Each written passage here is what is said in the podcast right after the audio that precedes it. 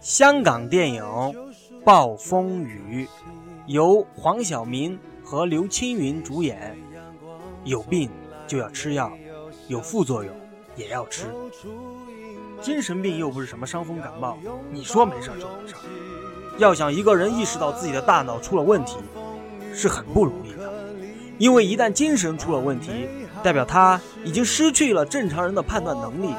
那他又如何判断自己有没有问题呢？精神病永远都不会知道自己有病。什么是正常？什么又是不正常？你们总说我有病，我感觉这就是少数服从多数。我正常到全世界的人都疯了，我又变为不正常。有没有病，我没得选。但为什么我已经好了，你们还硬说我有病呢？这是不是歧视我呢？那我是不是该做一个隐藏者的病人，而不去做一个公开身份的康复者？是不是应该这样选？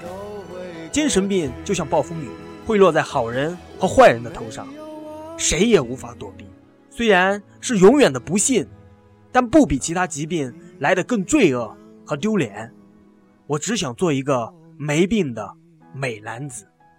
请看电影《暴风雨》。